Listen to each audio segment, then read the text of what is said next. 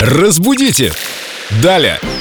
К нам в студии присоединилась Виктория Полякова, культуролог, знаток русского языка. Вика, привет. Привет, друзья. Мы все используем глагол «сосредоточиться», «сосредоточились», слышали, что значит «сконцентрировались». А существительное, от глагольное существительное «сосредоточение». Я специально не ставлю нигде ударение. Какая ты хитруля. Как правильно поставить ударение в этом существительном?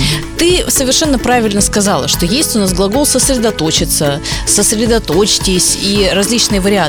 Именно также сохраняется здесь ударение. По секрету вам скажу, очень сложно сосредоточиться, когда рядом такие красивые девушки. Потеряли мысль, да? Да. Да, потеряли, но сейчас мы быстро найдем ее. Вернемся к глаголу. Да, сосредоточение, потому что именно так у нас будет звучать э, от глагольное существительное, точно так же, как и в глаголе. Сосредоточился, сосредоточьтесь, сосредоточение.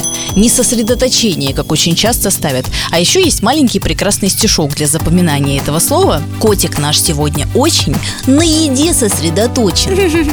Не забываем правильность постановки ударения в этом слове. Спасибо. Да, котик бы сейчас чего-нибудь погрыз. Ну что, перекусим?